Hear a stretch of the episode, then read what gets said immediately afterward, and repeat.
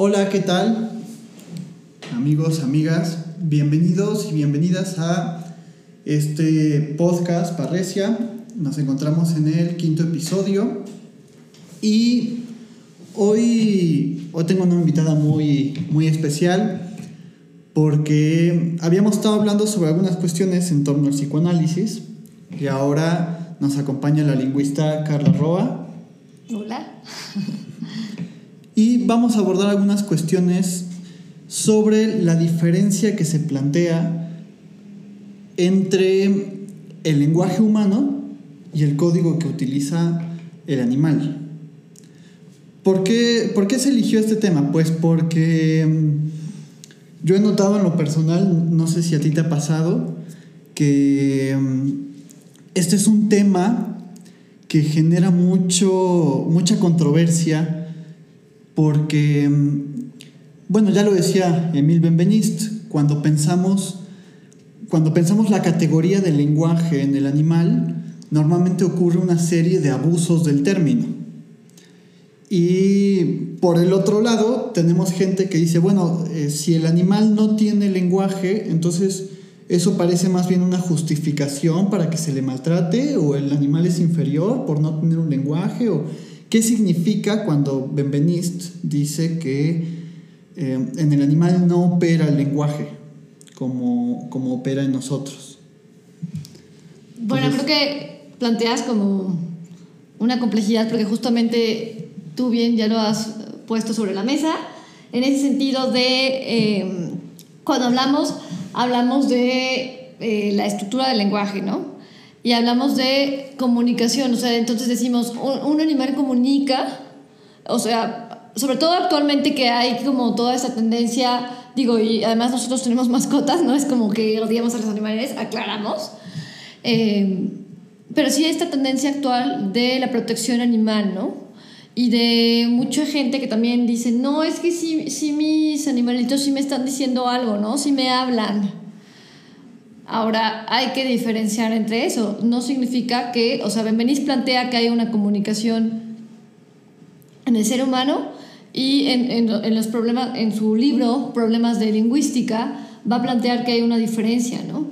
Eso no significa que el animal no comunique, sino que tiene al, final la lengua es un sistema de códigos, pero de códigos lingüísticos.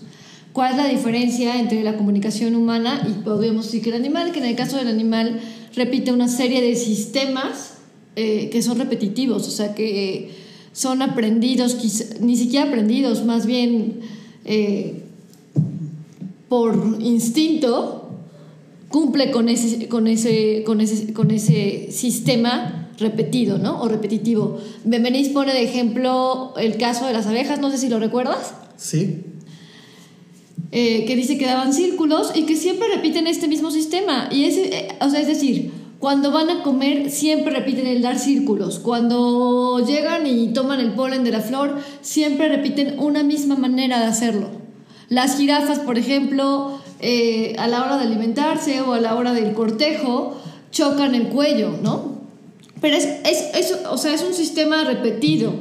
Es decir, nosotros tenemos diversas maneras de decir que queremos comer en, esa manera de decir que queremos comer, pues va a depender mucho del contexto en el que te encuentres, porque si estás con tus amigos vas a decir de repente, ¿no? Este, vamos a tragar. o si estás con tu mamá tal vez sea como un poco más diplomático y entonces dirás, tengo hambre, ¿qué hay de comer? Eh, hay muchas maneras es decir, que, de, decir que tienes hambre, pero no el mismo sistema que repiten los animales. Y de entrada hay que decir que, eh, si bien el lenguaje es un sistema, más bien, hablamos del lenguaje, el lenguaje comunica y comunica de manera verbal y no verbal. Generalmente entonces, cuando hablamos de los animales, van a generar, comunicar quizás a través de ruidos, pero ese ruido va a ser siempre el mismo.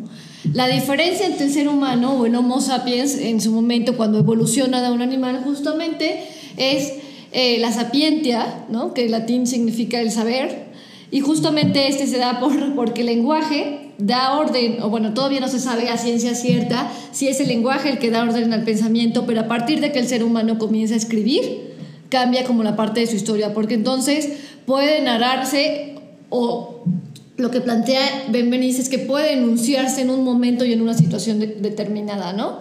Es decir, nosotros como seres humanos nos definimos en una situación determinada a través de decir, yo estoy hoy aquí platicando contigo, Javier. Y en el momento que yo digo yo, yo estoy emitiendo que, o sea, me estoy identificando a partir de mí, me estoy definiendo a mí misma en un momento determinado. Y ese es el sujeto de la enunciación del que habla Benveniste también lo plantea. Entonces, ya planteamos, o sea, bueno, poniendo como sobre la mesa y si pudiéramos como dibujar cómo es esto, eh, hemos planteado de, de, inicio ya varias diferencias que hay entre, entre un animal y un ser humano. Y no porque digamos que uno es superior al otro, porque también como tú, yo creo que de repente lo has repetido en algunas de tus clases, eh, eso no hace que, que, el ser humano sea como más superior a otro, sino que hay diferencias en este sentido. Y vamos a ver que, el lenguaje humano tiene ciertas funciones lingüísticas y que se va a diferenciar este sistema que no solamente se limita a un sistema de palabras repetidas, sino que este sistema va a variar dependiendo del idioma, eh, va a variar también dependiendo de las actitudes que generamos en nuestra habla y que además hay funciones del lenguaje que comunican, ¿no? Es decir, vamos a hablar de la lengua como una estructura que se forma por un sistema de signos lingüísticos y que todos comprendemos como sociedad. Ajá. Pero también vamos a hablar del habla, que es esa emisión de, de la lengua misma, ¿no? Y que además está la lengua oral y la lengua escrita, ¿no? Y hay una diferencia entre ellas, entre ese sistema de signos que están escritos, porque además a veces dices, ¿no? A veces pasa que de repente cuando escribes dices, no es lo mismo que quise decir de manera oral. Entonces, más adelante estaremos platicando también de esas diferencias que hacen al código del ser humano y el código animal. Porque el código humano, es decir, el sistema, el lenguaje del ser humano, se forma también por actos de habla y actos comunicativos, que son intenciones que yo tengo al hablar. Es decir, yo te digo, tengo hambre, pero yo no sé si tú me vas a invitar a un restaurante a comer, ¿no? En el momento en que lo haga. Y, pero tal vez yo esté buscando una reacción en el habla. Entonces vamos a ver que el lenguaje humano se forma por diversas funciones comunicativas y a su vez estas funciones comunicativas también emiten ciertas intenciones comunicativas al hablar. Entonces, yo entiendo algunas cuestiones de, de lo que comentas, que, que, ha sido muy amplio, que has dado muchos elementos para darnos a pensar. Eh, para empezar, que a mí me llama mucho la atención lo que mencionas de las abejas, que Benveniste rescata de Carbon Frisch, de los aportes de la, de la zoología. Y bueno, sí, las abejas hacen este, este vuelo particular para señalar que en tal lugar o a tal distancia, más bien, hay comida. Eh, o hay alguna cuestión que podría ser de interés para, para, el, para la colmena y gira, hace, hace un giro que a veces va de derecha a izquierda, a veces de izquierda a derecha, dependiendo de lo que quiera, de lo que quiera mostrar o de, la distancia, ¿no? Y entonces estas abejas entienden perfectamente este, este vuelo de, la otra abeja y saben que la abeja le está diciendo que a tal distancia hay, o sea, no, no hay pierde, no, no hay una no hay posibilidad de que haya un malentendido, a menos que la abeja que esté interpretando el mensaje esté enferma o tenga algo. Pero no hay, nunca hay la, la cuestión de un malentendido ahí. Porque como dices, siempre este código que lanza la abeja para señalar que hay, un, que hay comida, siempre es el mismo contenido y las, otras abejas siempre lo reciben de la misma manera. Eh, que es algo que, caracteriza el código animal. Pero cuando hablamos del ser humano, estamos hablando de que este, el lenguaje funciona de una manera distinta, porque cuando decimos algo, no siempre tiene el mismo contenido, y además el otro no siempre lo escucha de la misma manera. Eh, Benveniste propone que el lenguaje tiene, tiene, recurre más bien a formas vacías. como lo son los pronombres, yo, o sea, cada vez, si yo digo yo, no es lo mismo que tú digas yo, porque estamos atravesados de manera distinta. Para Benveniste, lo que va a importar es que el ser humano, a través de la lengua, se configura o se constituye como un sujeto. Así es. Un sujeto que también, eh, digamos, Lacan, dentro del psicoanálisis, va a retomar esta noción de, de, sujeto y de cómo está atravesado por el lenguaje para decirnos, para hablarnos de la cuestión del inconsciente. Pero eso es algo que me gustaría dejar un poco aquí en suspenso y que sigamos hablando sobre estas diferencias entre el código y lo humano. Y una de las, de las características que a mí me interesan del código es esta fijeza en su contenido, la invariabilidad del mensaje y también la cuestión de que este, esta comunicación animal, por lo mismo de que siempre remite a, los, a, lo, a lo mismo, no puede ser analizado. Entonces yo cuando, cuando leí eso en el texto de Benveniste, me preguntaba, bueno, ¿y por qué no puede ser analizado? Okay. Para empezar, yo, mi, explicación es que porque no hay una función metafórica, porque la abeja no miente a través del lenguaje. O sea, no hay la capacidad de encontrar un sentido oculto de lo que está diciendo. Lo dice, los otros lo captan en una especie de linealidad, así eh, inmediata.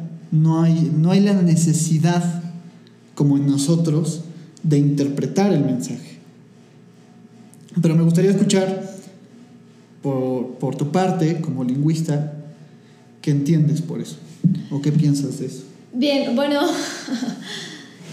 justamente, para empezar, vamos a desglosar la lingüística justamente, y digo, ahí es donde encontramos la par entre, entre tu área, que es la psicología o el psicoanálisis también, y mi área, que es la lingüística porque las teorías, es cierto que las teorías lingüísticas cuando empiezan, empieza el estructuralismo, ¿no? Es decir, e, el estructuralismo de Ferdinand de Saussure eh, define justamente la lengua como una estructura de signos lingüísticos.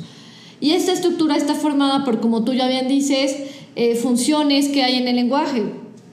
Si yo, por ejemplo, en, en mi idioma español, pongo un sujeto y pongo después, eh, sé que después del sujeto va un verbo y después del verbo va, eh, o después del sujeto va tal vez un adjetivo calificativo que, que, califique a ese sujeto y después un verbo que me va a decir la acción. Pero esa es una estructura que hay en el, en el español, ¿no? Por ejemplo.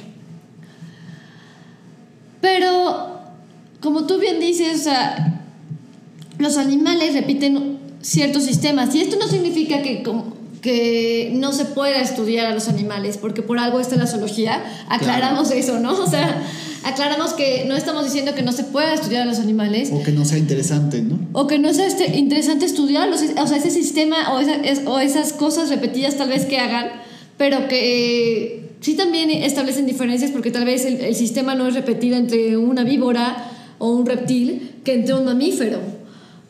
Sin embargo, eh, tú planteabas que justamente hay funciones en el lenguaje o actos de habla. Y sí, Benveniste planteaba que justamente estos, estos códigos que nosotros utilizamos para comunicarnos emiten o nos definen como sujetos en un momento y en una situación determinada, que yo te, era lo que yo te decía, la enunciación misma. Es decir, tú te enuncias a través del lenguaje, tú te defines como sujeto a través del lenguaje.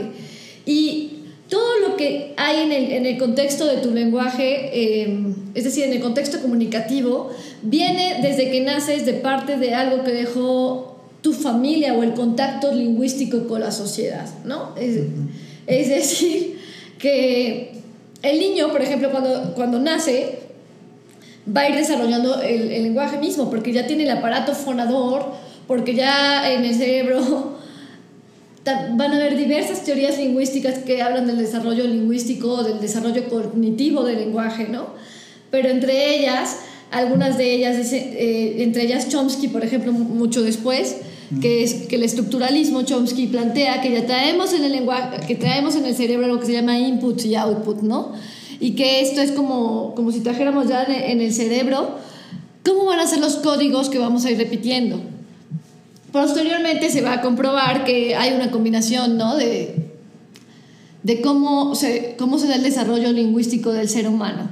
Sin embargo, lo cierto es que necesitamos estar en contacto con alguien para que se dé como esa primera parte de, eh, de la emisión de, por ejemplo, el bebé cuando empieza a hablar y así, o intentar comunicar algo.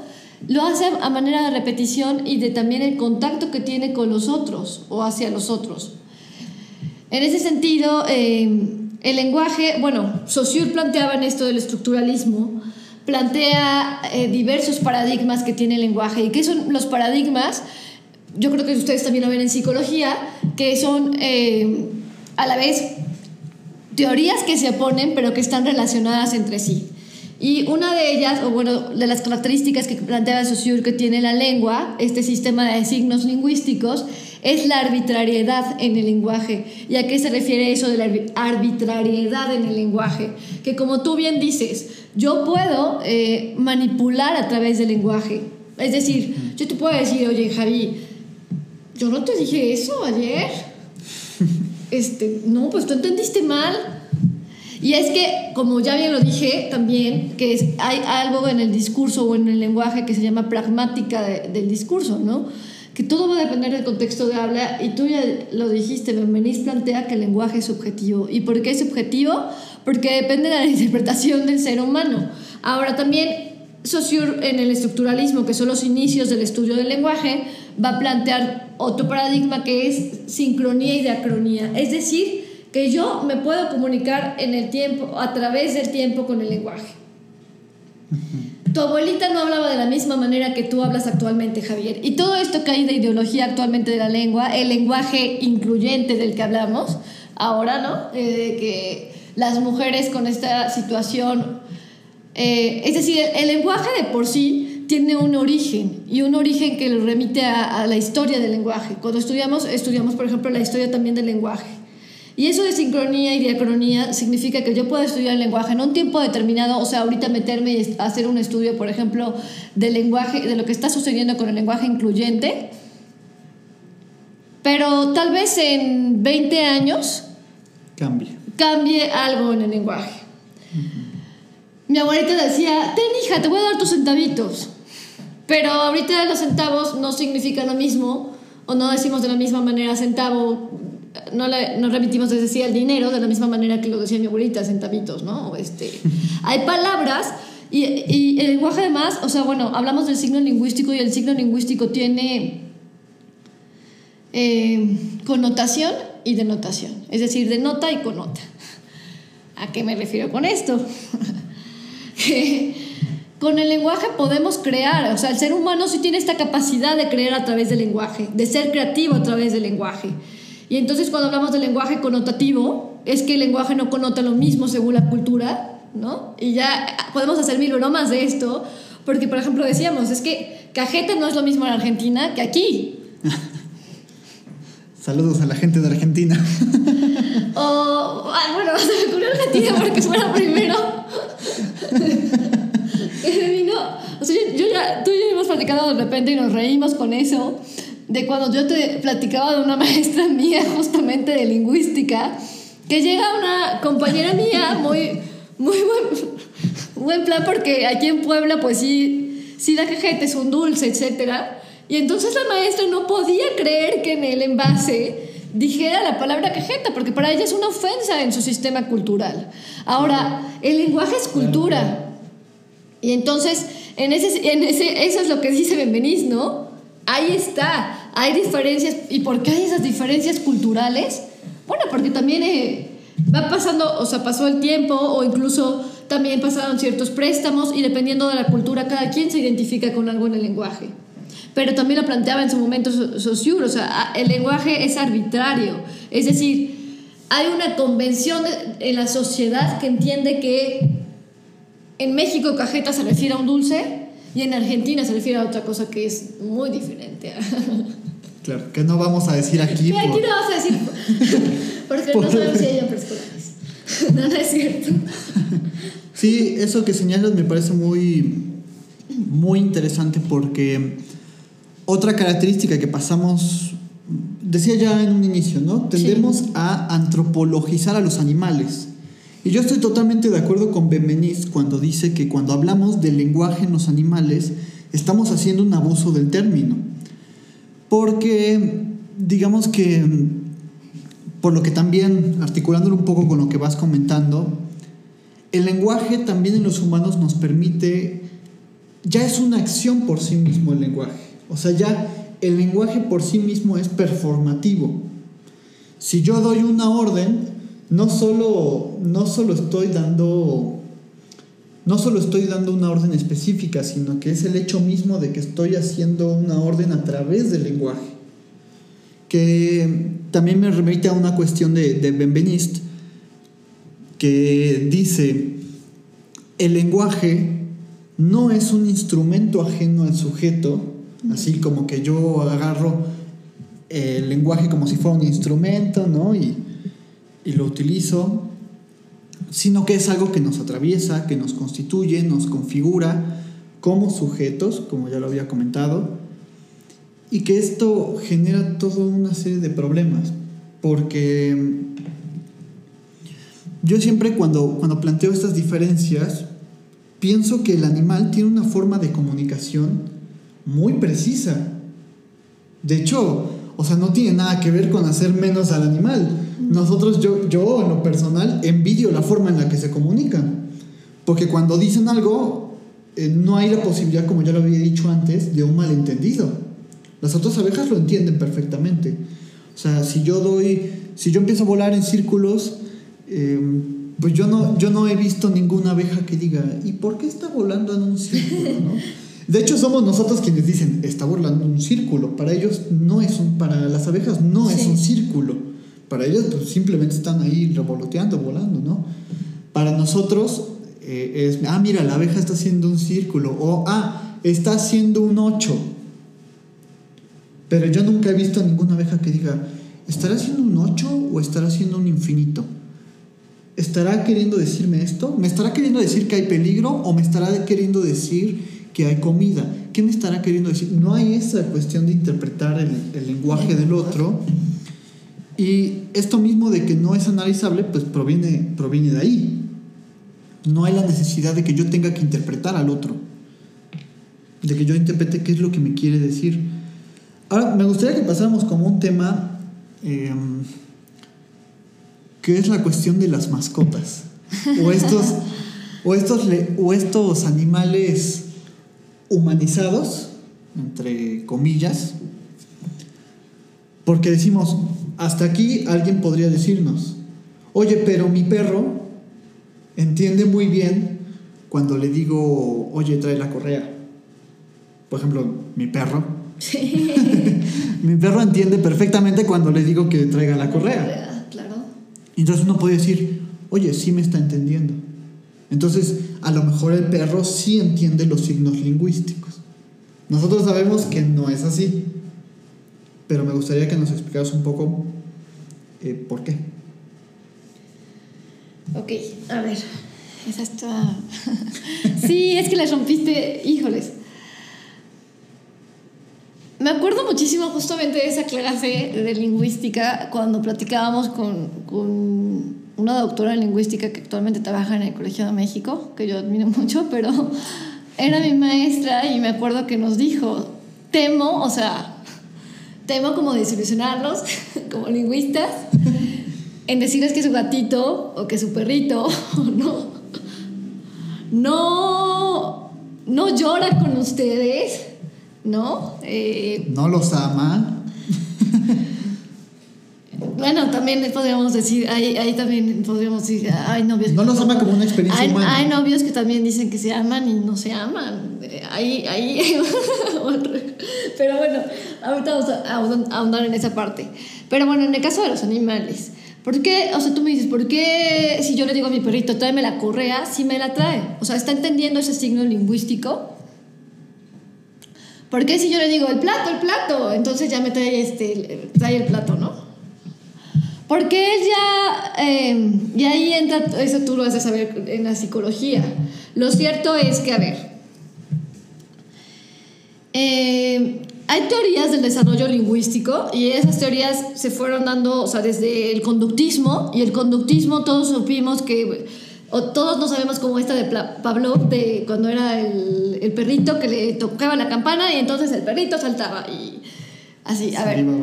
Pero el lenguaje no es, aclaro, el lenguaje no es solamente el instinto de querer comunicarme, ¿ok?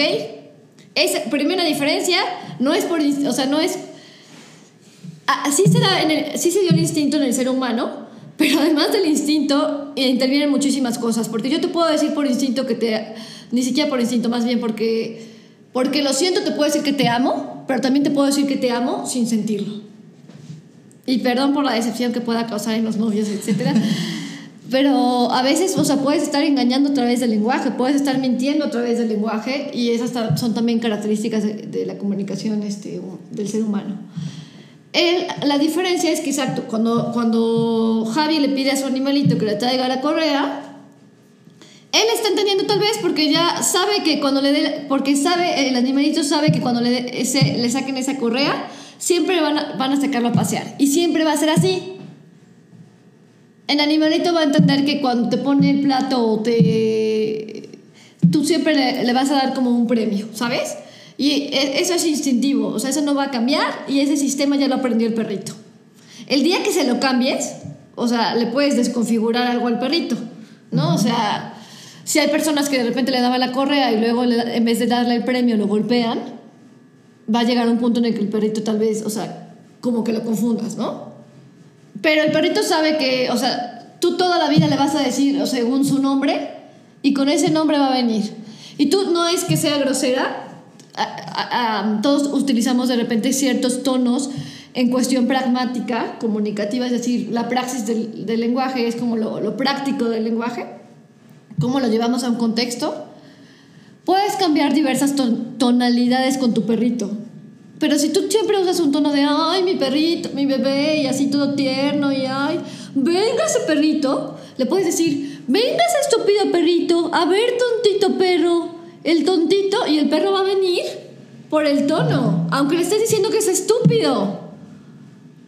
El, el ser humano quizás no, o sea, o tal vez sea muy seguro que no. Que a ver, aclaramos que no nos estamos refiriendo a ningún perro, ¿eh? Sí, sí, sí, sí, ok, aclaro. exactamente, o sea, aclaramos que no, o sea, no estamos diciendo que, a ver, hagas violencia con tus animales porque no estamos promoviendo eso, o sea, estamos diciendo que hay diferencias. Sí. Y que lo que, o sea, bien ahora, yo te decía de los, de los actos de habla.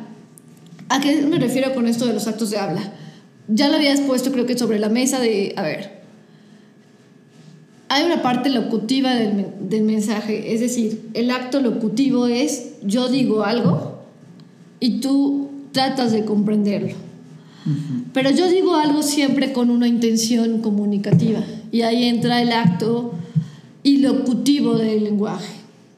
Y aparte de que yo digo eso con una intención comunicativa, yo busco que el receptor realice con eso que yo dije algo, o ya sea que reflexione, o ya sea que me traiga a mí algo, o, sea, y ahí entra eh, el acto de habla perlocutivo. Entonces, hay tres, o sea, bueno, por decirlo así, si dividimos el lenguaje o el habla, hay actos de habla que buscan intenciones y ahí de entrada hay una diferencia. Porque tú dices, mi perrito me está haciendo un berrinche. O sea, te apuesto que si le das de comer al perrito, se calma. Y eso no es que te esté haciendo un berrinche. O sea, en cambio un niño que lo veas llorando en el súper, como casi tú podrías decir, se parece al perrito cuando hace berrinche porque le dé las croquetas. Pero a pesar de que se pareciera, o sea, y perdón, no quiero ser con eso ofensiva y diga, no, este, ahora estoy diciendo que los bebés se parecen, no, o sea, tal vez, eh, me refiero, podría parecer que el berrinche parezca el, mismo que un animalito, pero no porque el animalito sabe que en cuanto le des el premio se está quieto. Y el, el niño va a ser, o sea, va a persuadir a la mamá primero va a primero decirle, mami, ¿me compras una paleta? Me he portado bien. Pero sí me he portado bien. Pero si como entonces sí. Eh, y además le va a decir cuál le gustó. O sea, ya, ya de entrada está seleccionando algo. ¿No? O incluso estas formas encubiertas de las madres, ¿no? O sea, vamos a ir con tu abuelita. Puedes, puedes no ir, pero a ella le gustaría muchísimo que tú fueras.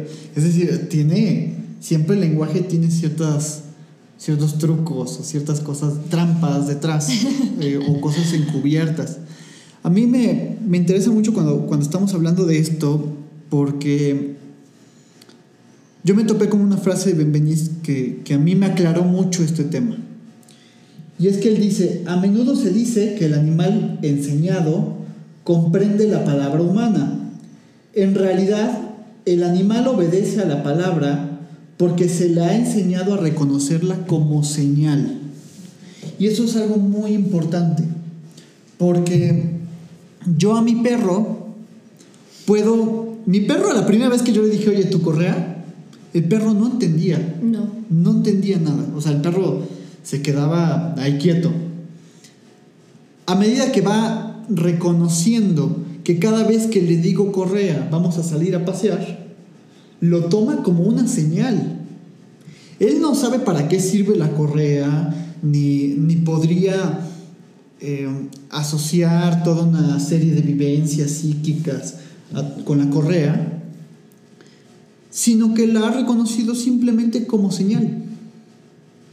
Y yo me acuerdo mucho de una, de una experiencia con mi perro también, que me, que me aclaró mucho esto, porque pues a veces el perro se nos escapa de la casa y a mí me da mucha risa porque se sale por todo el fraccionamiento, hace sus destrozos y todo. Y siempre habíamos intentado buscarlo. Eh, llamarlo o, regañarlo para que viniera con nosotros, como si el perro entendiera de qué, qué está pasando. Hasta que un día sale mi hermano y le dice, Luca, tu correa, Luca, tu correa, tu correa. Y el perro que ya estaba afuera, que ya no necesita la correa para salir, porque pues, la correa es para salir, ¿no? aún así viene. Viene con nosotros a pesar de que le vamos a poner la, correa y lo vamos a meter a la casa. El, perro asocia la palabra correa no en su sentido lingüístico, en su sentido de un signo conformado por un significante y un significado, sino como una mera señal. Entonces, mm, a mí me gustaría que, que fuéramos concluyendo un poco. Sí, claro. No sé si, si te gustaría dar algunas palabras. Pues de entrada, o sea, bueno, ¿qué es lo que, lo que hoy justamente platicamos? Las diferencias que hay entre la comunicación humana y la comunicación animal. Me atrevo a decir que sí hay comunicación animal en el sentido de que, pues, pese a que repite, pese a que repite, o sea, no prestarse también a confusiones, de que el animal repite sistemas, ¿sí? Pero estos sistemas, o sea, cuando el animal tiene hambre, chilla y sabe que le vas a dar croquetas. Nada más. Ahora, la comunicación humana es compleja. O sea, ahí sí hay complejidad porque hay funciones en lingüísticas, hay funciones en el habla, funciones comunicativas, intenciones comunicativas, intenciones de persuadir, intenciones de remitirse al lenguaje mismo a través del lenguaje, ¿no? O sea, por ejemplo, ahorita estamos hablando del lenguaje y eso se llama... A través del lenguaje. A través del mismo lenguaje. Y esa es una función metalingüística. Entonces, eh, intenciones de, sí, Javi, ¿me estás escuchando? ¿Me, ¿Me, comprendes? O sea, de emitir a qué función fática de, sí me estás entendiendo, o sea, de que mi receptor esté comprendiendo o tratando de que mi receptor trate de comprender lo que yo estoy diciendo pero a lo que voy es, esas funciones comunicativas jamás las vamos a encontrar en un animal. Eh, el código lingüístico en los seres humanos se compone por arbitrariedades en el lenguaje, se compone por ambivalencias y además el código lingüístico que es escrito y que es de manera oral se da de manera diferente. ¿sí? Hay código verbal y código no verbal. Hay signos que significan algo para una cultura y para otra cultura otra cosa. Porque la, la lengua, o sea, ya, ya bien lo dijiste y eso yo creo que eso fue lo que en su momento a mí también me apasionó estudiar lingüística, pero que además también se combina con tu área que también me encanta, o sea, con toda la parte del cerebro, del, cerebro, porque el lenguaje mismo, tú ya bien lo dijiste, nos define como seres humanos y sí hay una ideología en el lenguaje mismo. Es decir, eh, Carla, la identidad de Carla, no es la misma tal vez que la misma identidad de una Carla que se llame Carla en, en otro lugar de México incluso. Porque las realidades, o sea, a mí me encantaba una frase que tiene Wittgenstein, Wittgenstein, me cuesta pronunciarlo. Wittgenstein. Wittgenstein. Que dice, los límites de mi mundo son los límites de mi lenguaje. Porque realmente el ser humano, todo lo que conoce, todo lo que percibe, lo percibe a través de que puede definirlo con el lenguaje. Si yo te digo, ahí está un reloj, o ahí está la luz, o etcétera, es porque lo puedo definir a través del lenguaje. Y algo que me parece muy curioso es que, por ejemplo, en el norte, el polo norte, el color blanco no es el mismo blanco que el de aquí, porque ellos sí definen varias diversidad de blancos por la situación y el contexto en el que viven, tienen que diferenciar la manera de llamar al blanco, ¿no? Entonces, a lo que voy es, eh, nosotros nos definimos a través del lenguaje. Y no hay no hay como otra manera de decirlo, em, incluso el que estemos hablando aquí se da por el lenguaje mismo. Y no podemos como detener, es decir, el lenguaje queda ahí parado en el momento en que ustedes lo escuchan o ustedes lo ven en un video, ahí lo vas a detener en un tiempo determinado, pero de manera oral las palabras van, son rápidas, de manera escrita, eso es lo que hace, por ejemplo, la, literatura o el mismo arte, etcétera, ¿no? Que el lenguaje puede quedar escrito a través del tiempo y que pueden pasar 100 años, siglos, etcétera, y el lenguaje va a quedar ahí mismo. Y eso, esa capacidad de que, o sea, un animal no te va a decir, ah, este, hola Javier, eh, tuve que salir a casa de tu abuelita, regreso al rato. Jamás, ¿no? Como tú bien dijiste, o sea, son signos repetidos. Y Luca no interpreta en ningún momento que si se salió de tu casa, ¿no? Este, la correa, con la correa tú le ibas a regresar.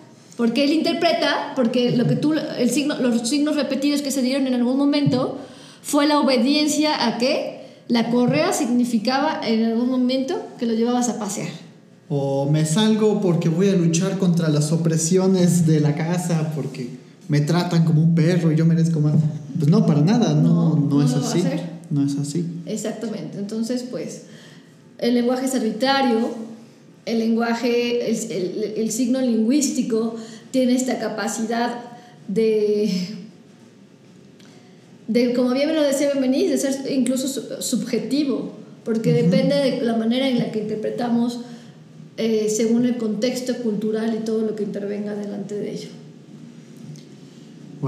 Pero a la vez hay una convención porque la sociedad misma, es decir, que tú y yo nos podemos tratar de comunicar ahorita y partir de que vamos a hablar del tema del código o del lenguaje animal y el lenguaje, este, bueno, más bien del código animal y del lenguaje del ser humano, el hecho de que podamos hoy hablar de eso es porque hay una convención de signos que comprendemos tú y yo. Lo, que me encanta es que a pesar de que teníamos preparado algo para ir hablando, eh, ya, teníamos como ciertos temas que íbamos a tocar, eh, que nos íbamos a centrar, y el lenguaje siempre nos sorprende porque en lo humano siempre hay posibilidad para lo nuevo o para dejarnos ir un poco en las cosas que se nos van ocurriendo porque ya, y eso es algo que también decía Freud. Ya eh, el, lenguaje, híjole, a mí me podría, me encantaría poder controlar el lenguaje. Me podría, me encantaría poder controlar siempre lo que se va a decir, el cómo se va a decir, el, no hablar de más, el no hablar de menos, pero el lenguaje humano, más que nosotros controlarlo, nos controla a nosotros, nos constituye, nos configura, nos da un lugar, nos da una, subjetividad que nunca es la, misma entre, entre sujetos. Por eso, de ahí que Lacan dijera esta cuestión de, criticar la, intersubjetividad o la relación intersubjetiva. Y bueno, pues no nos gustaría prolongando más tiempo, a lo mejor en, una segunda entrega podríamos abordar más este tema. Simplemente ya como para cerrar, recordarles que se pueden suscribir al canal y dejar su like, su dislike también, por supuesto.